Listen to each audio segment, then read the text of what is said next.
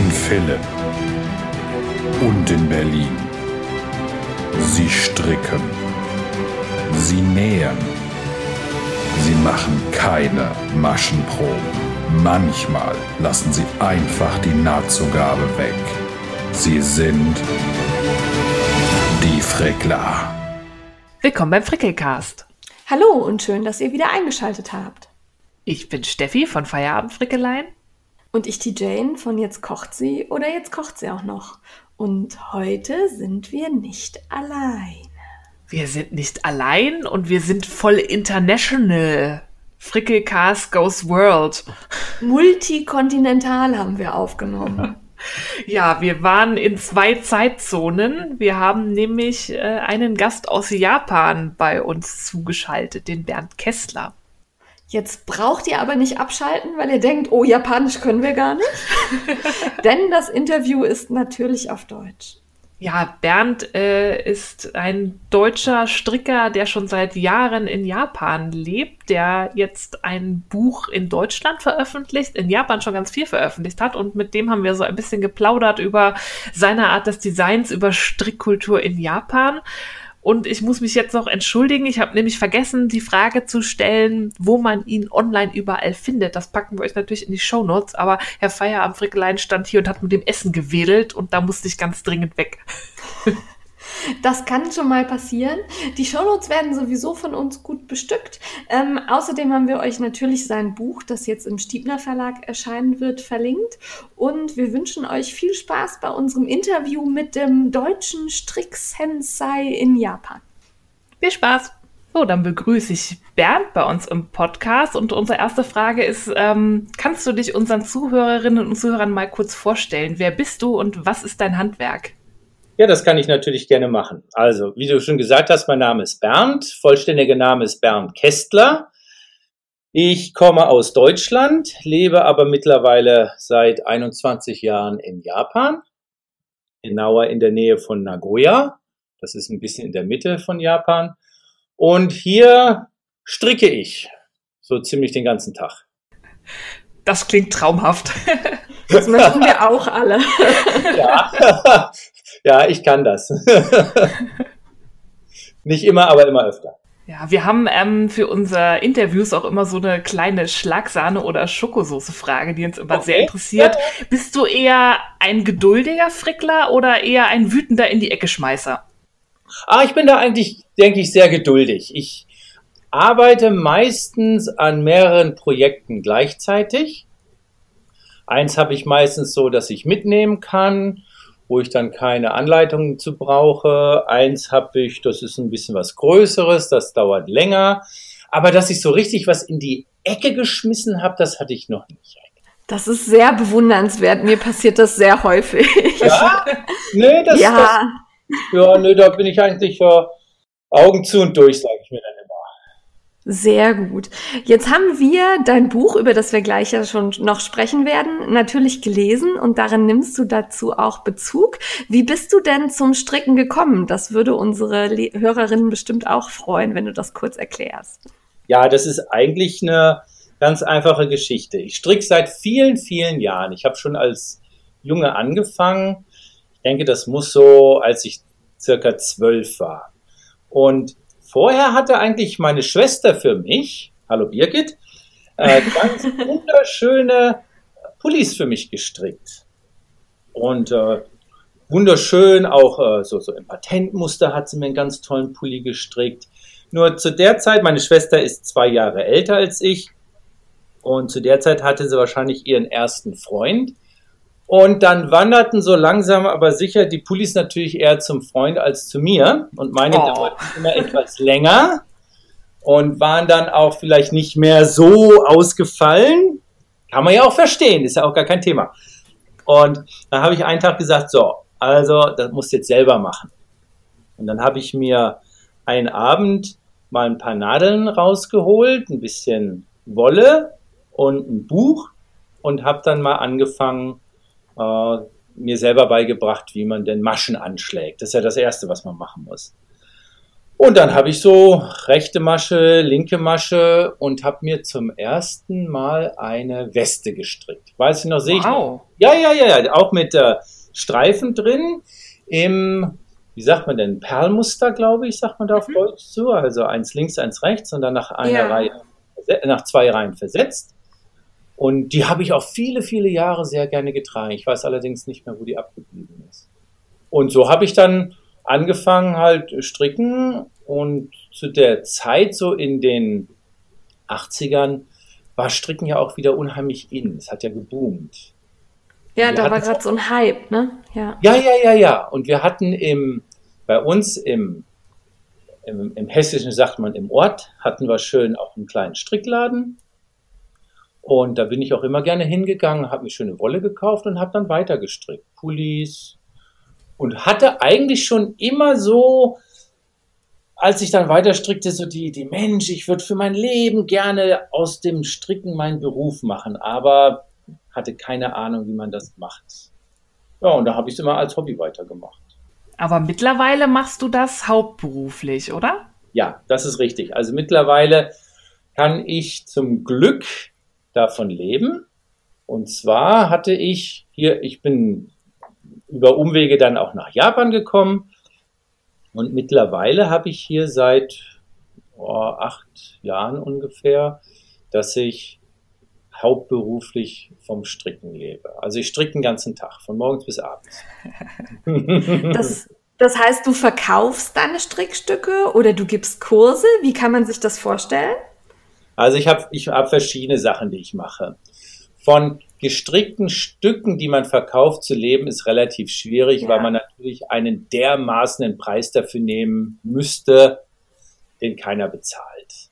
Also was ich Ja. mache, ich habe angefangen zuerst hier an sogenannten Culture Schools, das ist wie eine private kleine Volkshochschule, habe Ja. ich angefangen, Strickkurse einzurichten. Und hatte bis dato eigentlich erst ja, Stricken immer so als Hobby betrieben und merkte dann allerdings, oh, hoppla, da ist Interesse da. Und ja, machte meinen ersten, meinen ersten Strickkurs und ja, machte dann den zweiten. Und dann fand ich eine äh, Firma, die hier in Japan Garne importiert aus dem Ausland. Mit denen habe ich dann ein paar Stricksets gemacht. Und so ging das halt immer weiter. Und äh, mittlerweile hatte ich dann auch Bücher veröffentlicht. Und der, der Mix, also die Mischung macht's eigentlich. Also ich gebe Unterricht, ich habe Bücher, die sich zum Glück auch recht gut verkaufen. Und dann mache ich Workshops, ich mache Stricksets. Äh, ja, ich arbeite mittlerweile für ein paar Garnproduzenten und entwerfe für die so ein paar Modelle. Also es kommt so alles zusammen. Also ein schöner Mix aus allem. Ja, ja, ist das in Japan äh, eigentlich auch so? In Deutschland ist ja seit einiger Jahren so dieser Selbermacher DIY-Boom irgendwie überall, wo man hinguckt, ist so selber machen und stricken und nähen und alles total in. Wie sieht das in Japan aus? Ist Stricken da auch gerade irgendwie der heiße Scheiß und ist weit verbreitet oder kommt das erst noch? Nee, also das ist leider Gottes im Moment hier nicht so. Äh, Stricken ist äh, hauptsächlich, sagen wir mal, von den etwas älteren Damen. Männer stricken hier ganz, ganz selten. Das ist also das absolute Novum, dass ich, wenn ich hier im, im Coffeeshop irgendwo sitze und stricke, also ich kann, ich habe mir in dem Einladen schon einen Platz gesucht, wo mich im Endeffekt, wo neben mir niemand sitzt, weil ich sonst nicht stricken komme. Okay. Äh, Das Stricken war mal hier, so sagen wir mal, vor 20, 30 Jahren sehr äh, populär. Haben, da haben die auch unheimlich viel Garne verkauft. Es ist so ein bisschen äh, an den Japanern vorbeigegangen. Viele Verlage haben ähm, einfach so ein bisschen die neuesten Trends vielleicht ein bisschen verpasst. Äh, das versuche ich so ein bisschen zu ändern, dass man den Leuten mal ein bisschen was Neues zeigt. Die Geschichte vom Stricken in Japan ist relativ jung eigentlich. Die stricken hier erst seit so ungefähr 150 Jahren. Oh, okay. Ah, Ja, okay. weil, weil in Japan gab es ja keine Schafe. Ah, stimmt, ja. Ja, gibt keine Schafe. Gut. Und von daher gab es auch keine Wolle. Es, es wurde aber, oh, jetzt weiß ich nicht, ob man historisch hier Baumwolle, also es wird Baumwolle hier angebaut, das geht vom Klima, ob das früher so war, weiß ich nicht. Ist natürlich sehr viel Seide hier, aber mit Seide zu stricken ist natürlich auch wieder so eine Sache. die Technik vom Stricken, die kam eigentlich erst dann, sagen wir mal, mit den Handelsbeziehungen zum Ausland hier nach Japan. Deswegen ist das Stricken nicht so äh, stark ausgebreitet, wie es zum Beispiel in Europa ist, wo man natürlich Schafe hatte und das Material auch und viel mehr stricken konnte und auch viel länger. Ah, spannend. Da würde mich ja jetzt glatt interessieren, wer das Stricken da eingeführt hat. Ähm, stricken die Japaner eher so kontinental, also den Faden auf der linken Hand und durchholen oder eher ähm, amerikanisch mit diesem Werfen mit der rechten Hand? Also ich sehe beides. In, okay. Es ist natürlich sehr viel auch von früher hier die Wirtschaft beeinflusst aus den äh, Vereinigten Staaten, aus Amerika. Mhm. Und in Amerika strickt man natürlich sehr viel dieses, äh, sagen wir mal, das englische Stricken, das heißt den Faden so drüber legen. Also wenn ich, sagen wir mal, etwas ältere Damen sehe, die machen das eher. Ich stricke kontinental, also ich mache das deutsche Stricken. Das sieht man aber auch. Also äh, ich sehe beides. Ja. Und du unterrichtest aber das Kontinentale, wenn du Kurse gibst.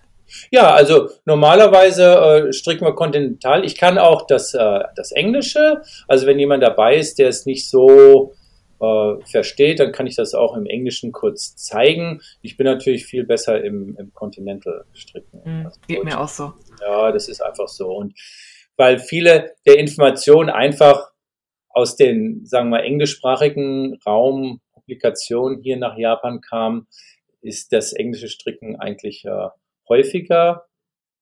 Aber das Kontinental sieht man auch. Also es gibt beides. Ich wüsste jetzt nicht, wie viel Prozent so oder so stricken aber es gibt beides hier. Ja, mittlerweile ist es auch in Deutschland so, dass ähm, wir Werfer, also ich stricke auch, indem ich den Faden drüber werfe, ähm, deutlich häufiger vertreten sind, einfach weil auch die Videos ähm, aus den anderen, ja, ich sag mal, Amerikanern oder aus dem englischsprachigen Raum hier rüber schwappen und man dann sieht, ja. wie es geht. Ja, ich glaube, da ja, kommt es drauf an, was man zuerst gelernt hat, was einem geläufiger ist. Ne? Ja, es gibt ja. beides. Also ich finde, dass äh, das deutsche, man sagt immer deutsche Stricken. Das, deswegen ja. ähm, wurde die, die äh, englischen Verlage haben, soweit ich weiß, während des Zweiten Weltkrieges angefangen, das sogenannte deutsche Stricken, weil es ja deutsches Stricken ja. hieß, nicht mehr weiter äh, vorzustellen, mhm. aus bekannten Gründen. Ja. Und deswegen ist das ein bisschen in den englischen Verlagen ins Vergessen geraten.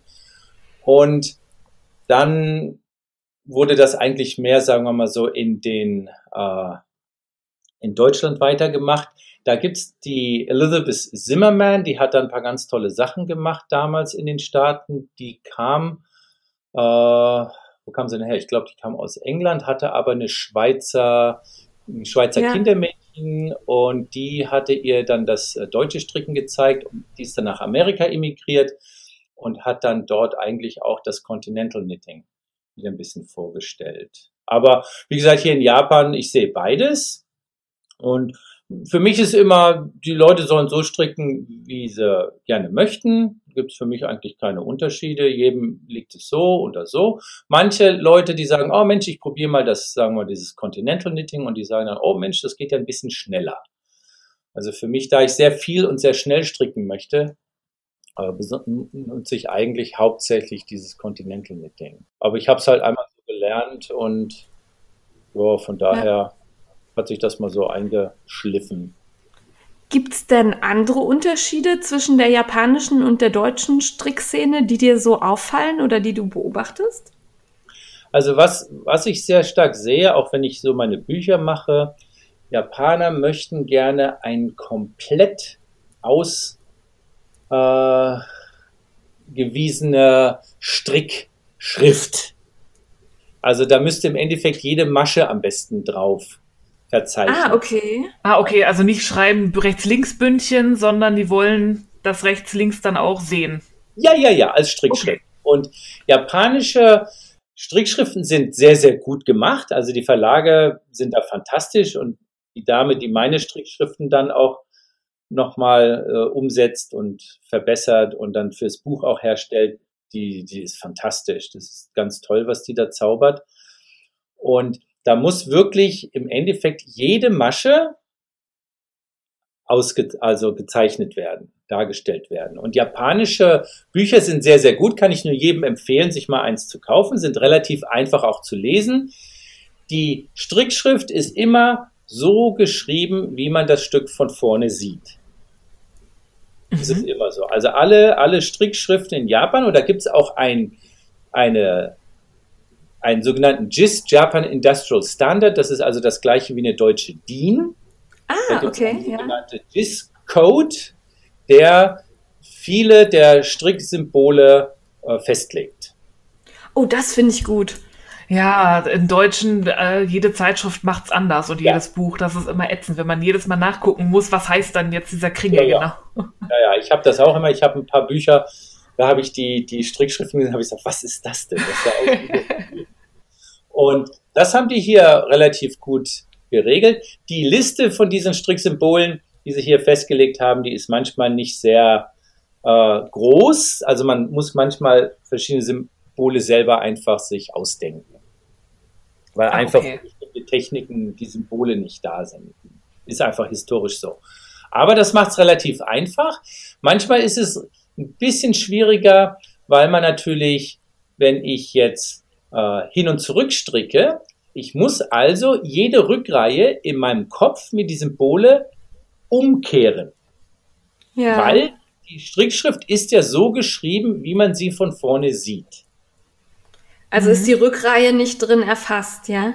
Doch, doch, die ist da. Die Ach, ist natürlich ah, okay. dargestellt.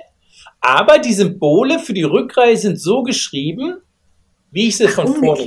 Ja. ja, ja, wenn ich jetzt also äh, hin und zurück stricke und ich jetzt das Stück wende und zurückstricke, dann habe ich natürlich die Symbole, muss ich mir dann im Kopf andersrum denken. Und das, ja, das ja? ist hier teilweise auch so, wenn der, das leere Kästchen heißt auf der Hinreihe rechts und auf der Rückreihe genau. links. Genau. Ja. Und das haben die hier auch so. Also, das macht es für manche Strickstücke sehr einfach. Für manche Strickstücke macht es ein bisschen schwieriger, weil man dann verschiedene Symbole sich überlegen muss, wie sehen die denn jetzt aus, wenn ich sie jetzt umdrehe, damit sie die wieder umdrehen können. Oh je. Ja, das, das, ja man, manche, manche Techniken lassen sich einfach dadurch relativ schwierig äh, darstellen. Ja, Und das. Das macht es manchmal aufwendig. Äh, viele Techniken sind auch nicht so bekannt. Zum Beispiel Stricken mit verkürzten Reihen ist relativ unbekannt in Japan. Ah, okay. Dann äh, zum Beispiel in Deutschland sagt man dieses Patentstricken. Mhm. Da haben viele Japaner auch immer noch ein bisschen äh, Probleme mit. Wobei, wenn man es einmal verstanden hat, ist es relativ einfach. Das, aber sehr, sie sind sehr daran interessiert, weil äh, es macht natürlich tolle Muster. Aber die Anleitung, also wenn man die Strickschrift sieht von einem Patentstück, das ist natürlich erstmal, oh Gott. Ja, vollkommen unübersichtlich, ja. ja. Und das hält viele dann ab, einfach mal sich damit auseinanderzusetzen. Aber ansonsten, äh, wie gesagt, die Bücher sind ganz toll gemacht. Farben sind natürlich in Japan anders. Viele Garne gibt es hier auch nicht. Äh, zum Beispiel beim Strümpfe stricken. Es ist immer noch relativ äh, schwierig für viele eine Hacke, also eine Ferse zu stricken. Ja. Weil das natürlich auch ein dreidimensionales Stück ist, das dann auf einer Strickschrift zweidimensional dargestellt werden muss. Und zwar komplett. Mhm. Und das okay. macht es dann manchmal ein bisschen aufwendiger und dadurch sehen die Strickschriften teilweise ein bisschen äh, komplizierter aus, als sie eigentlich sind. Ja, wenn man alles als Strickschrift macht, ja, das macht es irgendwie unnötig, manchmal von, zumindest von außen kompliziert. Ja, ja. ja, also diese Strickmustersammlungen oder die Bücher, die du ansprichst, die schwappen ja so langsam über. Im Amerikanischen waren die ja schon eine Zeit lang ganz in. Die kommen jetzt hier auch nach Deutschland. Ich habe auch tatsächlich ein paar auf Japanisch, weil man ja wirklich nur die Zeichen verstehen muss. Und meistens gibt es ja so Fotoanleitungen, dass man auch weiß, was das heißt. Das kann man gut machen. Ich war so, bin jetzt sehr erstaunt, dass du gesagt hast, dass das Stricken nicht so alt ist, weil für mich sind diese Muster so typisch japanische, also man erkennt an, an, so, an den Mustern, dass es ein japanisches Muster ist. Da dachte ich, jetzt bestimmt schon der Jahrhunderte alte Stricktradition, die sich so entwickelt hat. Ähm, das sind ja so sehr filigrane Zopfmuster häufig. Ja, ja, ja. Also ich habe auch einige sehr schöne alte mhm. Bücher. Äh, die wurden wahrscheinlich, ich weiß nicht, wann die mal gemacht wurden, Äh, hier war während, wann war das denn so? In den wahrscheinlich 60er, 70er Jahren war Stricken unheimlich äh, bekannt und beliebt hier in Japan. Aber diese, diese alten Muster, das ist wahrscheinlich auch alles dann irgendwie mal aus dem Ausland gekommen. Und es gibt ja einige Verlage, die haben fantastische Bücher gemacht. Also, was ich da manchmal finde, das ist, das ist traumhaft. Das ist, das ist ganz, ganz toll. Die haben also auch wunderschön alles mit Fotos und die Strickschriften sind fantastisch. Also, die kann man relativ einfach lesen. Also von daher sind japanische Bücher, Strickbücher, sind wirklich einfach zu verstehen. Ich hatte meiner Schwester mal ein japanisches Buch über, nicht über Stricken, aber über Nähen geschickt. Und da sagt sie, oh ja, das konntest du verstehen. Das war ganz einfach. Nicht alles, aber das meiste. Aber das Wesentliche, genau, so geht es mir mit den Strickbüchern auch. Also fand ich halt die gerade irgendwie so diese Zopfmuster, diese kleinen, das ist sehr grafisch, irgendwie sehr clean, aber sieht sehr filigran aus. Das gefällt mir irgendwie total gut. Das ist für mich so japanische Strickmuster. Ist filigran und mit vielen Zöpfen. Ja, das ist also teilweise ganz toll, was die hier früher äh, alles gestrickt haben. Wobei jetzt einige der, der jüngeren Leute fangen dann auch wieder an, gerade auch durch das Internet kommt natürlich auch viel mehr Information hierher. Man sieht sehr viel über Fotos, aber dann gibt es natürlich auch die ganzen sozialen Netzwerke, wo die Leute reingehen. Dann auch werden natürlich auch Anleitungen äh, gezeigt, die kann man auch sich runterladen. Ich habe auch manche, manche Damen, die dann kommen und sagen, hier, ich habe die Anleitung, ich verstehe die aber nicht, erklär mal. Und da, da tut sich einiges. Und ich denke, das hat in Deutschland dann natürlich auch sehr viel weitergeholfen, auch das Stricken wieder populärer zu machen. Das ist einfach durch die Sprachbarriere in Japan noch ein bisschen dahinterher. Also da das dauert noch eine Weile, weil natürlich das Japanische, äh, ja, die Anleitungen sind natürlich alle auf Englisch und nicht auf Japanisch und sich das dann mühsam herauszuarbeiten, ist natürlich relativ schwierig. Wobei natürlich auch die ganzen Anleitungen aus, sagen wir mal, aus den USA, das wird ja alles mit Worten beschrieben. Ja. Und das kann natürlich auch kein Übersetzungsprogramm verstehen. Ja, die sind nicht hilfreich. Nee, die das können keine Strickbegriffe. genau. Wie machst du das denn in deinen Büchern? Schreibst du die dann erst auf Deutsch oder schreibst du die auf Japanisch? Oder wie gehst du da diese Sprachproblematik an?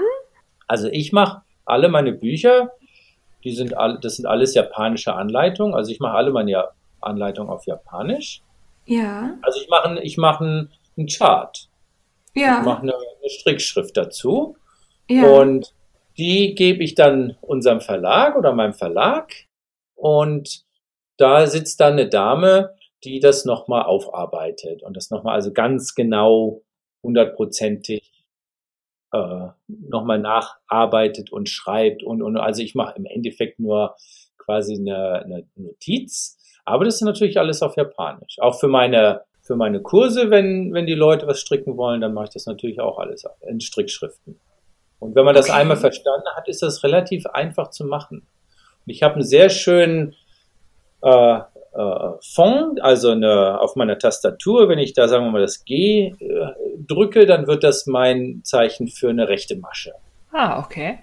Ach, wie praktisch. Ja, das ist sehr praktisch. Das ist ganz toll. Das ist ein, ein Fond.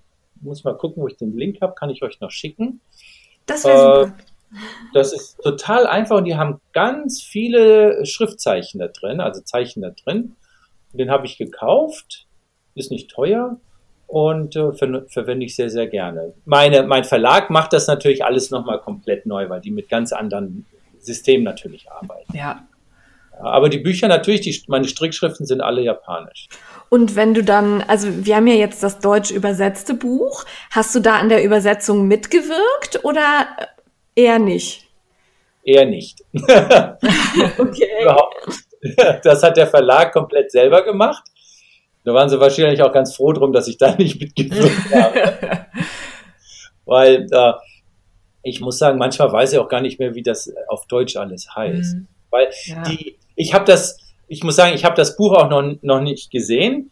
Ich habe natürlich die japanische äh, Version hier, aber ich weiß nicht, wie es auf Deutsch aussieht. Ich habe das Deckblatt gesehen, aber wie das dann der Verlag umsetzen möchte, das äh, können Sie sich selber dann übersetzen. und wie viel sie übersetzen möchten oder ob sie das auf Deutsch dann übersetzen möchten. Ich habe keine Ahnung. Ich bin selber noch gespannt. Ach, das ist ja Echt? witzig. Das, das ist witzig, weil, weil wir haben es schon vorliegen. Ach Wir wissen schon, wie es aussieht. Aber wir verraten nichts. Also uns gefällt es aber sehr gut. Das kann Ja, man schon mal verraten. Das ist schön Das- geworden. das ist schon mal die zu beruhigen, ja. Aber bevor wir über das Buch reden, wollte ich noch nach japanischer Wolle oder japanischem Garn fragen. Du hattest du gesagt, ähm, es, du arbeitest mit importierter Wolle.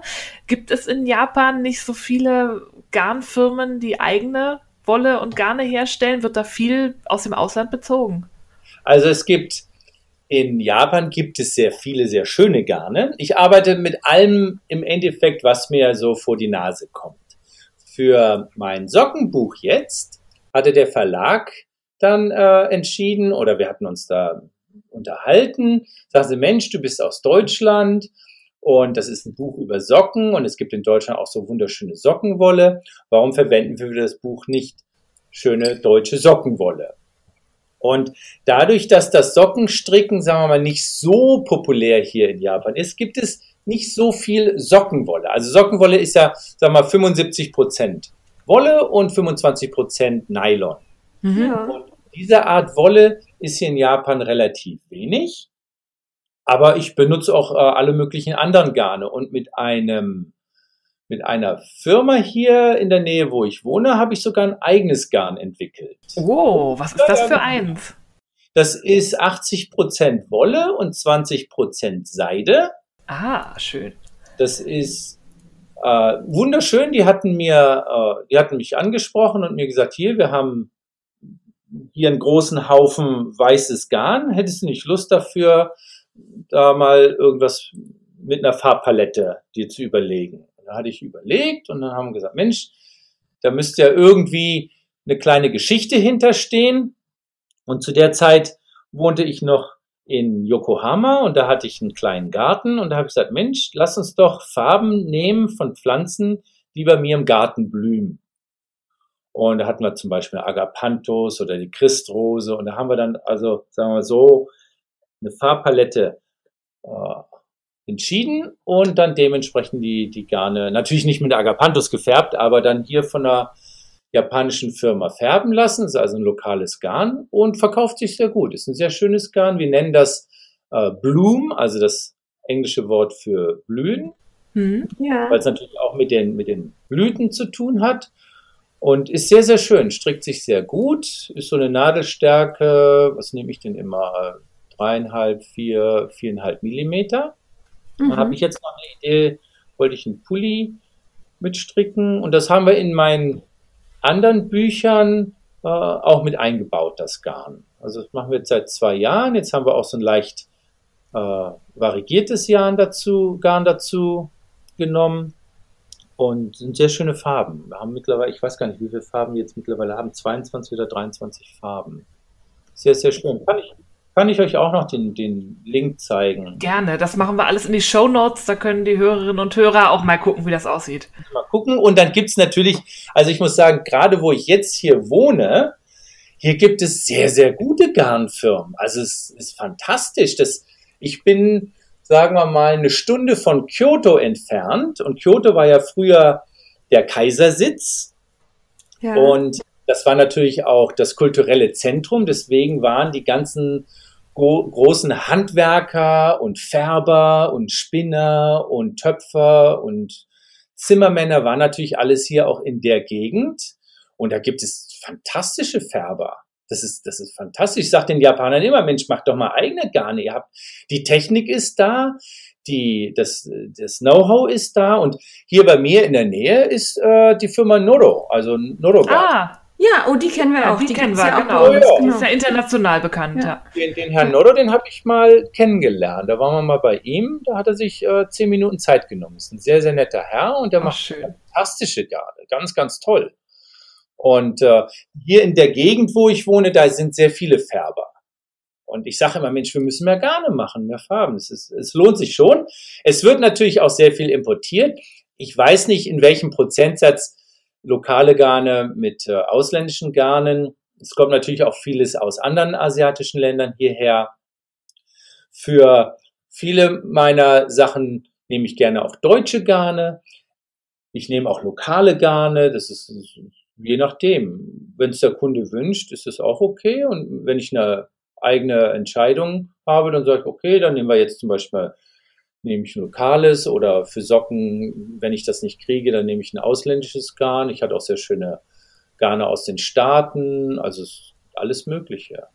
Ja, hier in Deutschland gibt es gerade, oder was heißt gerade schon seit längerem so ein Trend, dass halt äh, sehr viele handgefärbte Garne gekauft werden. Also dass wirklich ganz kleine Handfärberinnen, die das in ihrer Küche machen, die Garne dann im Internet anbieten oder auf Wollmärkten. Gibt es sowas auch in Japan oder findet das eher nicht statt?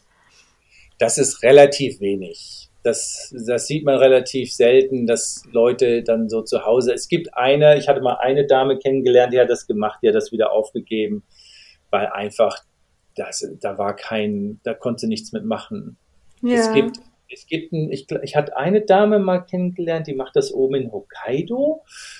Die hat wunderschöne Garne, die macht das. Äh, es gibt auch natürlich andere, die das so ein bisschen in, in kleinerer Stückzahl machen, aber dadurch das Stricken eben auch nicht so einen Boom jetzt hier erlebt in Japan, ja. ist in Garn natürlich auch relativ schwierig. Also der, ich denke schon, dass das Bedürfnis da ist hier in Japan und gerade auch durch die sozialen Medien sehen viele japanische Stricker natürlich auch immer, was so auf dem Markt ist und möchten das natürlich auch haben. Ich bestelle dann auch manchmal aus Deutschland und äh, lasse das dann in kleineren Mengen schicken, so für meine Klassen, die wir hier machen oder für die Workshops.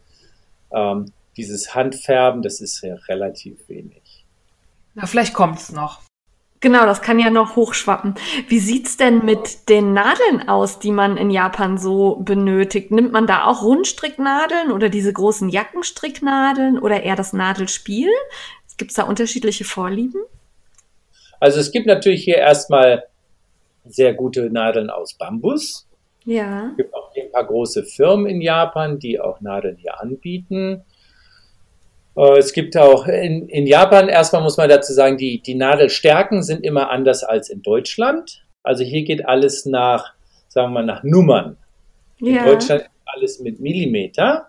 Ja. Und wenn man ein japanisches Buch hat und weiß nicht, welche Nadelstärke das ist, ich, ich merke mir das immer so, eine 3 mm Nadel ist eine Nummer 3 Nadel in Japan.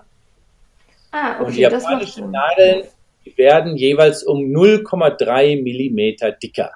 Das mhm. heißt, ich habe 3, dann habe ich 3,3, dann habe ich 3,6, dann habe ich 3,9, 4,2 und so weiter.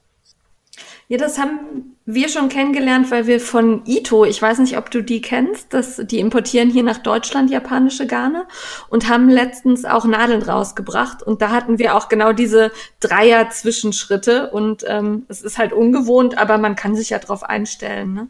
Ja. ja, also wenn man das einmal weiß, wie gesagt, ich merke mir immer, drei Millimeter ist Nummer drei und dann immer um 0,3 größer werden. Also immer mit der drei. Ja, dann kann man das sich selber ausrechnen. Kann man ganz quasi. einfach sich immer wieder äh, ausrechnen, wie das geht. Man nimmt hier äh, Nadelspiele, oh, da tun sich viele so ein bisschen schwer damit. Äh, Rundstricknadeln ganz klar, werden auch sehr viele eingesetzt. Auch die, die normalen äh, äh Stricknadeln, so als Stöcke, äh, gibt's hier auch. Dann gibt es hier, also es wird langsam so ein bisschen äh, auch moderner, was es so hier an Nadeln gibt. Es gibt ein paar sehr gute japanische Anbieter, die auch dann so Nadelsysteme anbieten, wie es auch in Europa gibt, wo man dann die Nadeln mit den Kabeln verbinden kann. Mhm. Ja. Da muss ich allerdings sagen, sind die Deutschen immer noch ein bisschen besser. ja, die haben es einfach raus damit, den Nadeln. Also da tun sich die verschiedenen Anbieter noch ein bisschen schwieriger. Aber da gibt es hier sehr, sehr gute Nadeln. Ich finde manchmal, also ich nehme sehr gerne Metall. Hier in Japan ist hauptsächlich, sagen wir mal, Holz oder viel Bambus. Und bei manchen Garnen, äh, wenn ich dann zum Beispiel auch Spitze stricke, dann ist eine, eine schöne, starke und äh, scharfe Metallnadel einfach immer noch besser, sagen wir mal, zwei Maschen zusammenstricken oder so, diese Muster. Ja stricken. Das, da tue ich mir mit einer Bambusnadel ein bisschen schwieriger. Ja, so drei links verschränkt, da braucht man schon eine ordentliche Nadel.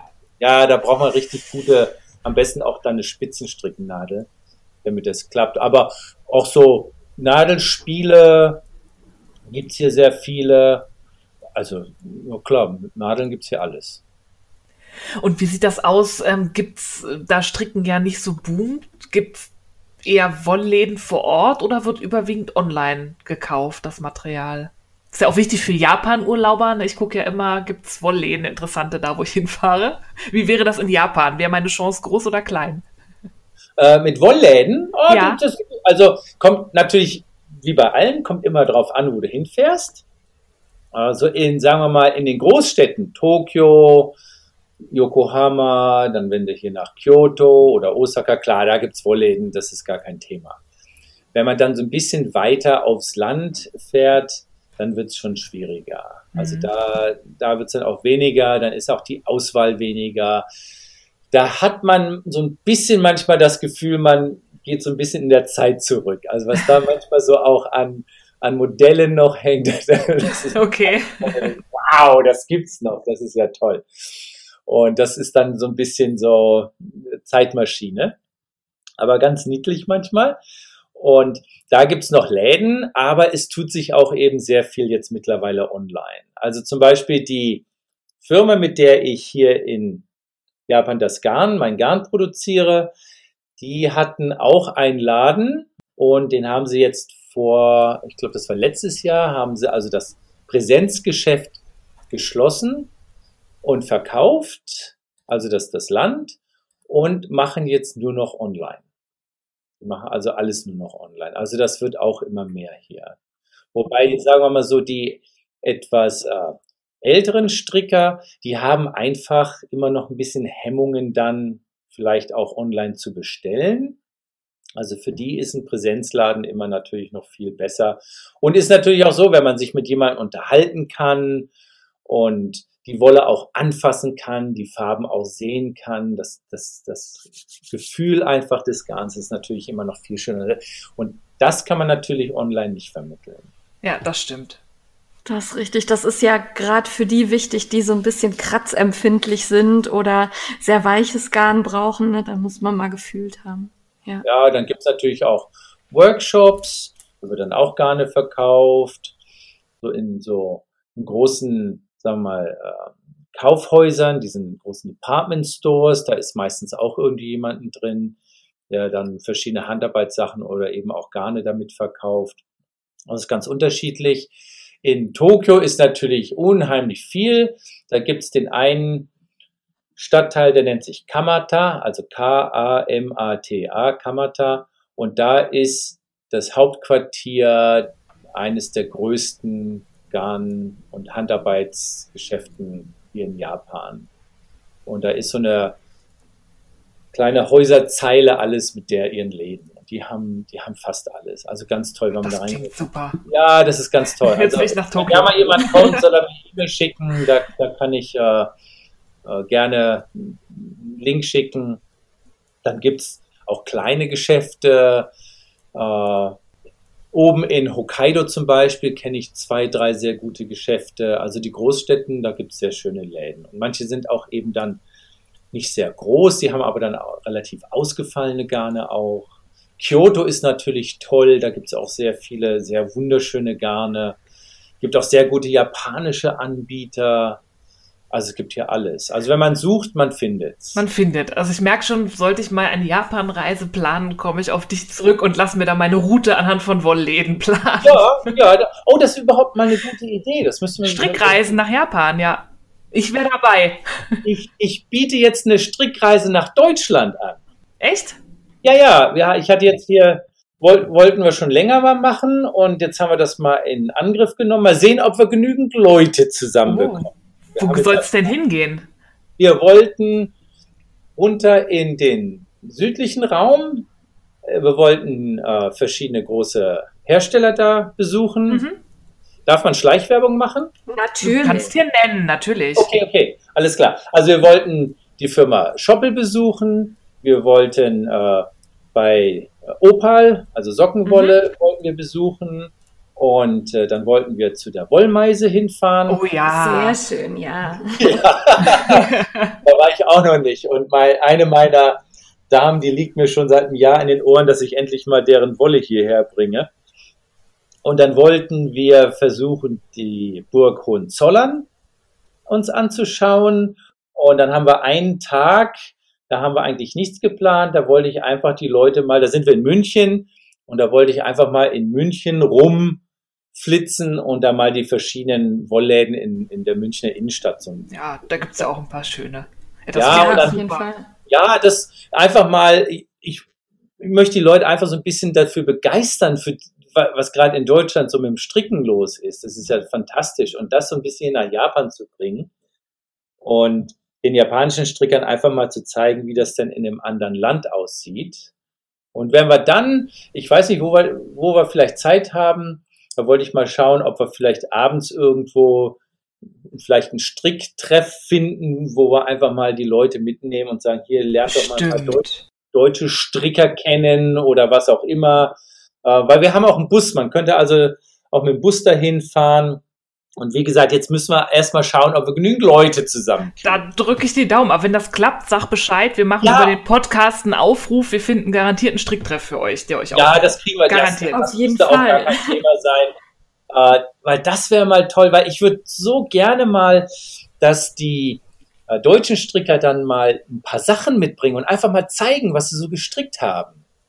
Und einfach mal so als Inspiration und einfach mal sagen, Mensch, guck doch mal, das kann man alles machen. Ich finde Stricken, Stricken ist so fantastisch. Das ist wirklich Zauberei. Ja, und, und das verbindet, ne? Ja, wir haben ja hier im Stricktreff auch immer Leute, die dann einfach mal kurz zu Besuch kommen, weil sie, weil sie nicht auf Dienstreise in Bonn sind und dann einfach sagen, wir brauchen Kontakt, ohne, um hier allein im Hotelzimmer zu sitzen, ist doof. Und dann kommen sie halt ein, zwei Mal zum Stricktreff. Das ist total super, ne? Das ist doch toll. Und das ist so, so schön. Ich hatte hier auf einer Messe in Tokio, da war eine Gruppe von Chinesen und ich spreche kein Wort Chinesisch, doch eins, Sheshe, danke. und, äh, und, die sprachen natürlich auch keinen Ton äh, Englisch, aber über gestikulieren und zeigen einfach ja. konnte ich den zeigen zum Beispiel, das ist hier so ein Maschenanschlag oder den Maschenanschlag oder das oder das. Man braucht, man brauchte gar keine Worte und das ging wunderbar. Hat ein bisschen länger gedauert und dann war immer Daumen hoch, ja, so ist es richtig oder Daumen runter. Super. Und da hat das wunderbar geklappt. Also mit der Sprache hat das eigentlich, äh, macht das überhaupt keine Probleme. Nee, das ist irgendwie über Sprachgrenzen hinweg kommt man sich da näher. Ja, aber du bringst da auch jetzt so ein bisschen Japan nach Deutschland, indem jetzt das erste deiner Bücher auf Deutsch veröffentlicht wird. Ähm, ich habe mal so ein bisschen gestöbert. Ich spreche leider gar kein Wort Japanisch, aber ich war mal beim japanischen Amazon, habe geguckt. Du hast ja schon ein paar mehr Bücher auf dem Markt. Ja. Ähm, ich finde deine auf den ersten Blick sind deine Designs ziemlich ungewöhnlich konstruiert. Du hast auch so ein Handschuhbuch da ist die, ne, da ist da so ein, so ein Keil da am Daumen dran und so. Wie kommst du auf deine ähm, Designideen und wie gehst du an den Designprozess ran? Weil ich finde, wenn das so ohne Hand da liegt, sieht das nicht so aus wie ein Handschuh, aber wenn es dann an der Hand ist, passt es perfekt. Also wie kommst du auf sowas? Das, das, das Teil ist klasse und das ist ganz einfach zu stricken. Auf den Handschuh bin ich gekommen, da saß ich, saß ich im Flugzeug und ich experimentiere. Also ich sage immer, ich stricke keine Stücke, sondern ich löse Strickprobleme. Ah, okay. Für mich ist es nicht wichtig, wenn da was Vernünftiges bei rauskommt. Also ich habe viele Sachen, die stricke ich einfach, weil ich wissen will, wie es aussieht. Und ja, dann, ob ich sie dann benutze oder nicht, das ist für mich nicht so wichtig. Für mich ist einfach so dieser, die, die, die Stricktechnik. Der Prozess, ja. Der Prozess, also ein, ein Problem zu haben äh, und das zu lösen über Garn. Das ist, ich bin eigentlich von Haus aus Ingenieur. Ich ah, okay. Ich habe hab mal Gartenbauingenieur gelernt. Und dieses, dieses Technische daran finde ich faszinierend. Und ich habe einen ganzen Schrank voll Sachen, die ich, pff, ja, die benutze ich nicht. Die habe ich einfach mal gestrickt, weil ich wissen wollte, wie es aussieht. Und am liebsten sind mir Sachen, wenn ich anfange, die ich mir nicht vorstellen kann. Also ich fange meistens an und überlege mir, ja, wenn ich die Regel und die Regel, befolge, wie sieht das denn dann aus? Mhm. Und mit dem Handschuh, das war ganz einfach. Ich saß im, im Flieger und hatte ein bisschen Zeit. Und es war auch Winter und da dachte ich, Mensch, wie könnte man denn jetzt mal einen Handschuh stricken, aber nicht vom Handgelenk aus? Da habe ich mir einfach mal die Frage gestellt, wie könnte man denn das machen? Wie kann man denn das noch machen? Ein Pulli kann ich ja auch von unten stricken, von oben Ja. stricken, von der Seite ja. oder was auch immer. Habe ich auch, Mensch, warum muss ich den Handschuh immer von, vom Bündchen aus stricken? Weil das kann ich ja schon. Mhm. Ich will ja nicht Sachen, ich stricke ungern Sachen doppelt.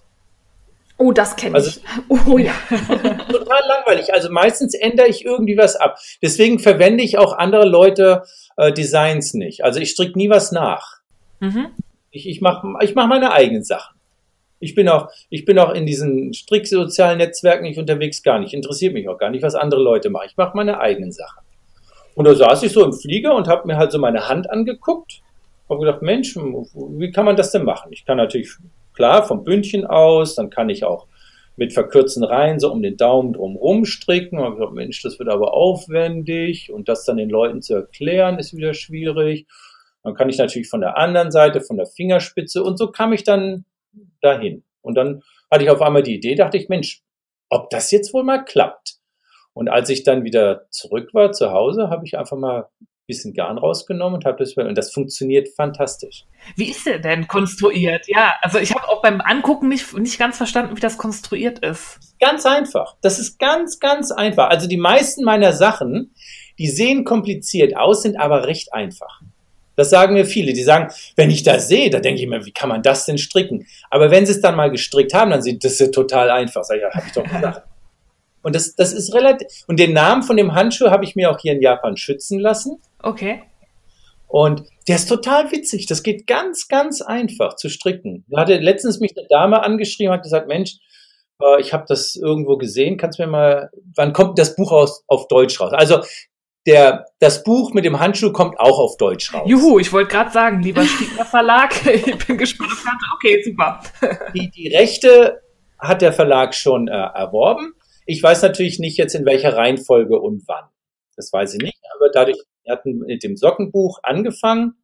Ich habe mittlerweile, ich habe hier fünf Bücher in Japan rausgebracht. Das erste ist über Socken. Das zweite war alles so über Halswärmer und, und Snoots und solche Sachen. Ah, okay. Das dritte war dann über den Handschuh. Das vierte war mit einem anderen Verlag hier von NHK. Das ist auch ganz witzig. Da haben wir nur Modelle genommen, die man mit rechten und linken Maschen stricken kann. Nichts Ah, anderes. Mhm. Also nur rechts, links. Keine Umschläge, keine Maschen zunehmen, keine Maschen äh, abnehmen. Nur rechts, links. Und dann haben wir ein ganzes Buch. Und das, das Ding verkauft sich auch sehr, sehr gut. Das war also ein totaler Hit. Und äh, das letzte, das wir jetzt letztes Jahr rausgebracht haben, da ging es über Mützen. Und dann wollen wir, mache ich jetzt gerade ein Buch, das sechste, das ist auch wieder mit einem, mit einem anderen Verlag. Das äh, geht über Möbius. Mhm. Da habe ich auch meine eigene Methode mir überlegt. Oh, spannend. Ja, das ist auch ganz witzig. Da habe ich mir, erst habe ich gedacht, man müsste vielleicht eine eigene Nadel dafür entwickeln, aber dann bin ich drauf gekommen, dass es die schon gab. Und äh, habe ich auch eine eigene Methode mir ausgedacht, wie das geht. Und das wird, das wird einen sehr schönen Maschenanschlag. Den sieht man hinterher nicht mehr. Darauf kam es mir eigentlich an. Und dann arbeiten wir noch an einem Buch dieses Jahr wahrscheinlich mit verkürzten Reihen, wollen wir was machen. Das Weil ich klingt- stricke sehr gerne total neugierig. Also da, da haben wir noch einiges. Und meistens fange ich einfach irgendwie mal was an zu stricken oder wir haben eine Idee oder ich sehe irgendwie was und dann fange ich an. Und das eine führt mich so zum nächsten. Und dann ändere ich das wieder ein bisschen ab und dann mache ich da wieder was anderes.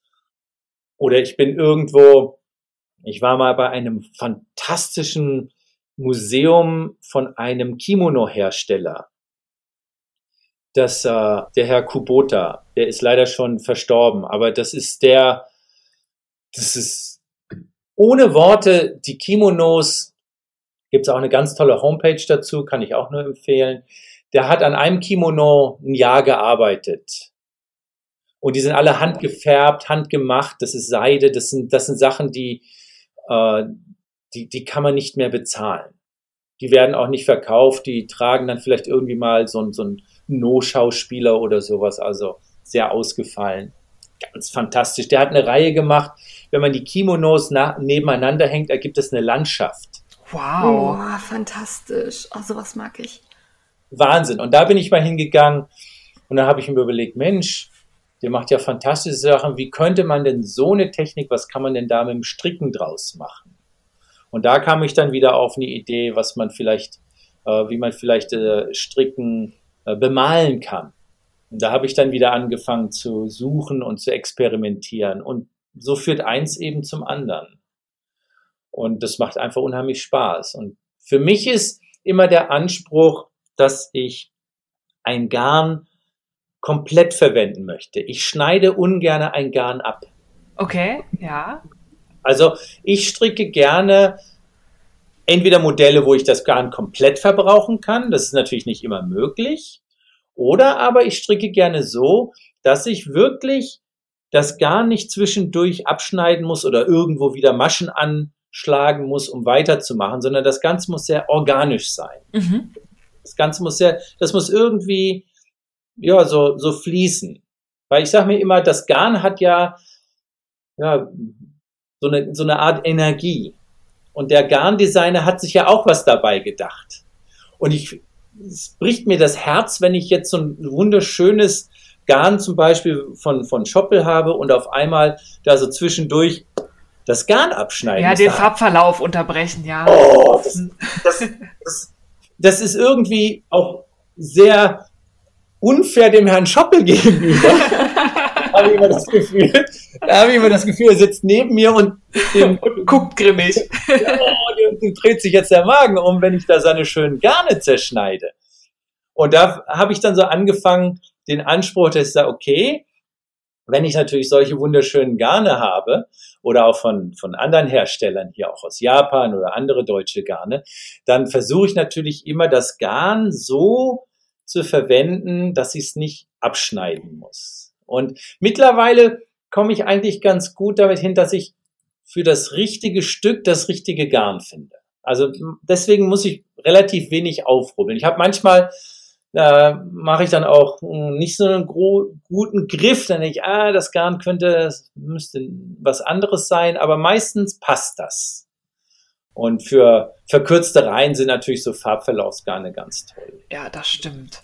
Ja, also da kann man natürlich wunderschön mit spielen und äh, für andere Muster zum Beispiel, wenn man was mit Spitze strickt, ist oftmals ein einfabrigeres Garn schöner. Da gibt's ja, natürlich auch oder mit einem sehr, sehr langen Farbverlauf. Also ich sehe oft Sachen, da denke ich, Mensch, ein bisschen weniger wäre da wieder mehr. Ja. Dann, dann versucht jemand in sein Stück so unheimlich viel reinzupacken. Und dann wird noch ein Muster und noch ein Muster und noch eine andere Farbe. Oftmals ist so ein Element oder zwei Elemente reichen vollkommen aus. Ja, ich hatte stimmt. mal ein ganz tolles Buch gelesen von einem Jazzmusiker. Äh, ich weiß gar nicht, ob es das auf Deutsch gibt, nennt sich Free Play. Und der sagte auch, wenn, der kommt manchmal mit seinen Freunden zusammen und wenn die neue Musik komponieren, dann nehmen die nicht mehr als drei Elemente. Und da habe ich auch dann gesagt, Mensch, das ist ja eigentlich richtig. Man muss, manchmal macht man zu viel einfach. Ja, das stimmt. Da muss man immer mal so einen Schritt zurückgehen und nochmal gucken, wo kann ich reduzieren und dann sieht das meistens viel harmonischer aus, als wenn man da alles reinknallt.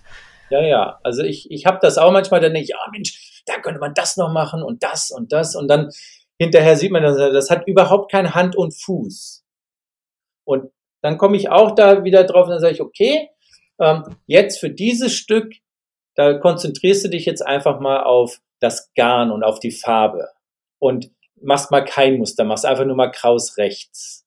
Und für dieses Stück, da kannst du dann ein schönes Muster nehmen, aber da machst du eben eine ganz einfache Farbe oder einen ganz, ganz ruhigen Farbverlauf nur und einfach reduzieren, weniger machen.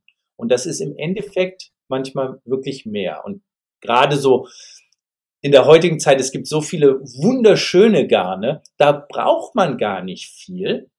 um ein wunderschönes Stück zu stricken. Da übernimmt dann das Garn eigentlich. Ja, da ist ja dann auch das Buch, also wir haben noch gar nicht so wirklich verraten, was das denn für ein ominöses Buch ist, was jetzt hier bei uns bald auf Deutsch erscheint. Das ist nämlich ein Buch über Spiralsocken und die laden natürlich auch ein, von den Mustern her so ein bisschen mit den mit der Wolle zu spielen. Ja, auf jeden Ähm, Fall. Ja, ähm, Spiralsocken haben teilweise hier, zumindest in Deutschland, nicht so ganz den, den besten Ruf oder man sieht sie kaum noch. Was ist denn das Besondere an Spiralsocken und warum hast du ein ganzes Buch diesem Thema gewidmet? Ja, wir, als ich äh, mein erstes Buch machen wollte und mich mit dem Verlag traf, da wurde dann auch gefragt, ja, was wollen wir denn mal machen? Was können wir denn mal machen? Was lohnt sich denn? Es muss natürlich auch alles in Buch wieder reinpassen. Und ich mag es gerne, sagen wir mal, so ein Thema zu haben. Und zu der Zeit, um ehrlich zu sein, beschäftigte ich mich gerade so ein bisschen mit Spiralsocken. Ich hatte durch Zufall im Internet ein ganz altes Patent gefunden. Da hatte sich jemand in Amerika vor 100 Jahren so eine Spiralsocke patentieren lassen. Aha. Und in der Patentschrift war die Anleitung mit drin. Und da habe ich gesagt, Mensch, das ist ja witzig, das strickst du mal nach. Dann habe ich das mal nachgestrickt und mit zu meinem Unterricht genommen. Und das war der Hit. Okay. Weil einfach hier in Japan es den, den Strickern etwas schwerfällt, eine Ferse zu stricken. Und da hatte ich das meinen Schülern gezeigt und die waren total begeistert. Und dann hatte ich äh, die Dame von dem Verlag, die Frau Ida, die kam mal zu meinem Unterricht und die sagte, Mensch, was hast du da denn? Was hast du da? Ja, das sind sogenannte Spiralsocken. Mensch, das ist ja toll. Wollen wir da nicht ein Buch draus machen? Das war eigentlich ja fast schon Zufall, dass wir auf diese Spiralsocken gekommen sind. Und das hat eingeschlagen wie eine Bombe. Das, das war der Hit. Und dann auch noch die schönen Farben dazu und die schönen Garne. Das war der Hit. Und es ist eben wirklich einfach zu stricken. Ja, Ich hatte stimmt. dann mir auch aus äh, Deutschland Bücher bestellt und ich habe dann so ein bisschen mein eigenes Muster entwickelt. Ich hatte ein paar alte historische Anleitungen noch gefunden. Äh, da waren auch Muster drin. Also jeder strickt die so ein bisschen verschieden. Die einen stricken vier links, vier rechts. Äh, ein Muster hatte ich gefunden, da waren es zwei links, drei rechts. Dann hatte ich zwei und zwei. Also es gibt alle möglichen Kombinationen. Und ich habe gesagt, ähm, wir machen das so, wir machen unser eigenes Muster, um jeweilige äh, Probleme zu vermeiden. Und haben gesagt, zwei links, äh, vier rechts und nach sechs Reihen äh, um eine Masche versetzen. Und witzigerweise, dieses 246 ist der Name einer ganz berühmten Straße hier in Tokio. Die Straßensocken. Also eine Straßennummer.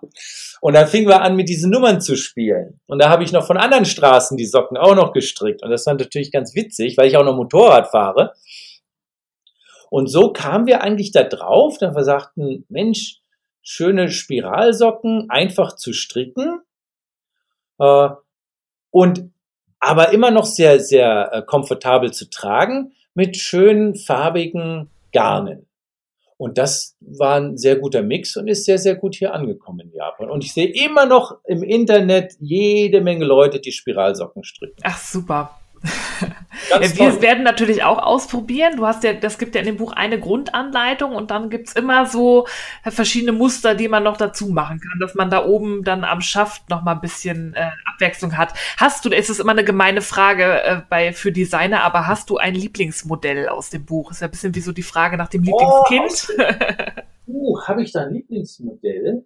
Muss man überlegen. Einige sind, jetzt muss man überlegen, ich habe das Buch nämlich gerade nicht vorliegen, muss man überlegen, welches gefällt mir denn am besten? Einige sind von, der, Fa- von den Farben wunderschön.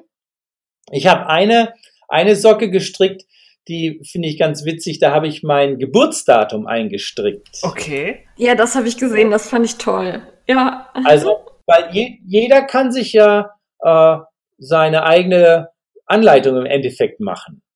Das hat ja nichts, man muss ja nicht immer vier, vier links, vier rechts oder zwei links, äh, vier rechts machen. Jeder kann das ja so machen, wie er das machen möchte.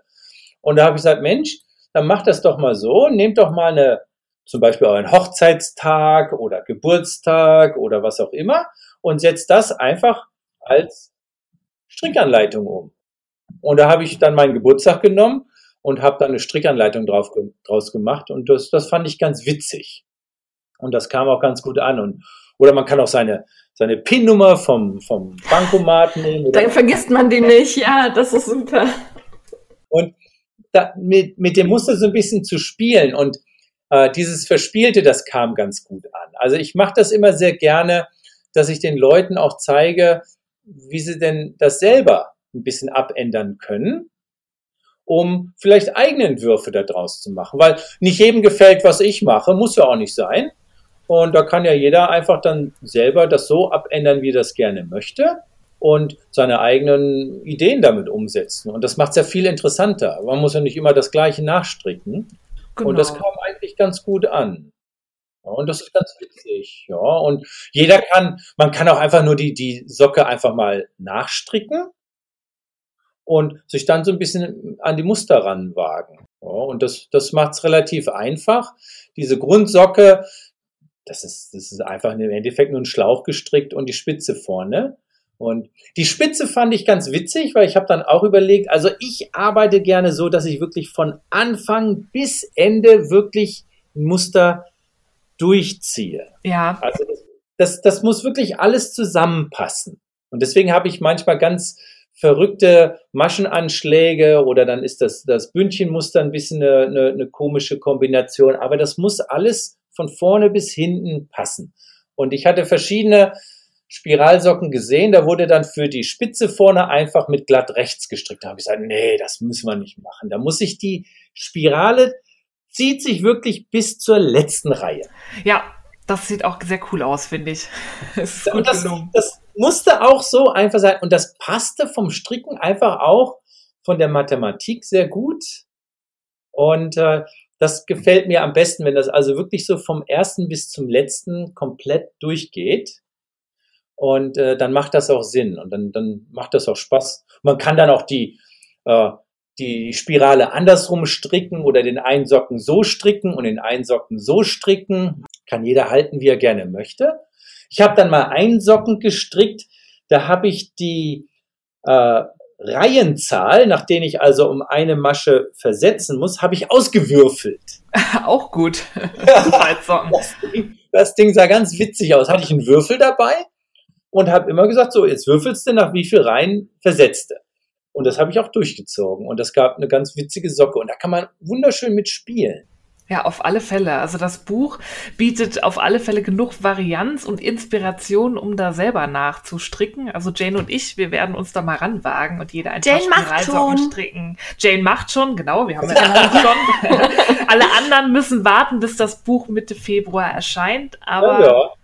dann kann jeder mal probieren. Kann jeder mal probieren und ähm, wie gesagt, auch Anfänger können das sehr gut. Ich nehme gerne äh, ein Fünfer-Set also ich stricke mit fünfer Nadeln. Jeder kann das machen, wie er möchte. Man kann auch mit diesem Magic Loop das machen oder einige stricken dann zwei auf einmal oder wie auch immer. Ich habe eine Fünfernadel. Man kann auch die Maschenzahl dann verändern. Ich sage immer, einfach mal ein bisschen Garn nehmen und mal eine Socke einfach mal so stricken, wie sie beschrieben ist, so als Muster. Und dann kann man ja die so abändern, wie man es gerne haben möchte. Entweder man macht eine, eine Größe, eine etwas stärkere Nadel, wenn man es größer machen möchte, oder man macht mehr Maschen, geht auch. Und wenn ich ein schönes Garn habe, dann mache ich das meistens so. Ich stricke eine Socke ungefähr bis zur Hälfte des Garns, also ich wiege das aus. Ja. Und dann nehme ich das Garn von der anderen Seite, also vom, von der anderen Seite vom ja. Knäuel. Dann stricke ich die andere und dann sehe ich, wie viel Garn ich übrig habe. Und am Ende schneide ich dann das Garn in der Mitte durch, damit ich auch möglichst alles Garn verwende. Das geht ja bei den Spiralsocken auch super, weil man dann ja die Länge variieren kann. Ne? Also das ist ja, dann werden sie länger oder kürzer, je nachdem, wie viel Garn da ist. Das finde ich auch prima. Aber im Buch ist, sind ja nicht nur Spiralsocken, sondern auch eine Mütze, ähm, hier ja. so Handgelenkwärmer, glaube ich. Und was mir total gut gefallen hat, war auch die Golfschlägersocke. Also, ja, ist nicht klasse? Ja, ja, ja, ja. Die finde ich auch gut. Und das klappt wirklich super. Also das, das geht. Und ich hatte einige meiner Damen, die haben die auch für, die spielen Golf, die haben sich die gestrickt. Also aus dieser Spiralsocke kann man ganz, ganz toll äh, Golfschläger-Cover machen. Man muss halt nur irgendwie entweder eine andere Farbe oder, oder Streifen, damit man weiß, welcher Golfschläger das ist. Aber es ist total witzig, fand ich auch gut. Und hier in Japan wird halt viel Golf gestrickt, haben wir gedacht, na, das ist vielleicht ein Argument für einige Stricker, äh, das Buch zu kaufen. Ja, das auf jeden Fall. alle Fälle viel Varianz. So, wir nähern uns dem Ende unserer Zeit. Wir sind schon über eine Stunde. Wir haben so eine Frage, die wir jedem Gast zum Abschluss stellen. Und zwar, was ist denn deine Alltagssuperkraft? Was kannst du besonders gut? Außer stricken. Ja. Meine Alltagssuperkraft, was ich sehr gut kann. Ja, weil immer noch den Bleistift im größten Chaos auf dem Schreibtisch finden oder den, den besten, weiß ich nicht, Mama-Kuchen der Welt backen. Gibt's Motorradfahren. Motorradfahren. ja, Motorradfahren kann ich sehr gut. Äh, wow, ob ich das sehr gut kann. Ich backe sehr gut. Also ich kann, ich kann sehr gut backen. Das ist eine Und sehr das, gute Superkraft. Das, das ist, äh, das, ich wollte, mein erster Job war eigentlich, den ich machen wollte. Ich wollte gerne Konditor werden. Und als äh, starker Jahrgang fand ich keine Lehrstelle. Und jedenfalls mittlerweile, ich back dann halt für mich, aber das macht viel Spaß und das ist auch sehr schön. Die Kuchen nehme ich dann oftmals mit in meine Strickkurse und dann können wir schön Kaffee und Kuchen und dazu stricken. Und das macht einfach Spaß. So ein schöner Kaffee. das klingt sehr gemütlich und vor allen Dingen ähnlich ja. wie hier in Deutschland auch. Wir sind beim Stricken auch immer gut mit Essen versorgt. Ja, Stricken und Essen gehören zusammen. Das passt einfach wunderbar zusammen. Das habe ich mir auch gesagt. Deswegen in meinem zweiten Buch habe ich hinten ein paar Kuchenrezepte mit drin. Oh, oh sehr gut. Ja, Schüttelkuchen. Da freuen wir uns drauf, ja. ja. Ja, dann vielen Dank, Bernd, dass du dir die Zeit genommen hast und dich auch noch, wir haben ja acht Stunden Zeitdifferenz abends mit uns hingesetzt hast, um mit uns zu plaudern. Wir haben uns sehr gefreut. Es hat sehr viel Spaß gemacht. Ich hoffe, den Zuhörern auch. Und wir sagen euch Zuhörern Bescheid, sobald das Buch auf Deutsch kommt. Und dir, Bernd, noch einen schönen ja. Abend. Ja, euch auch. Vielen Dank. Dank. Danke. Tschüss. Tschüss. Tschüss.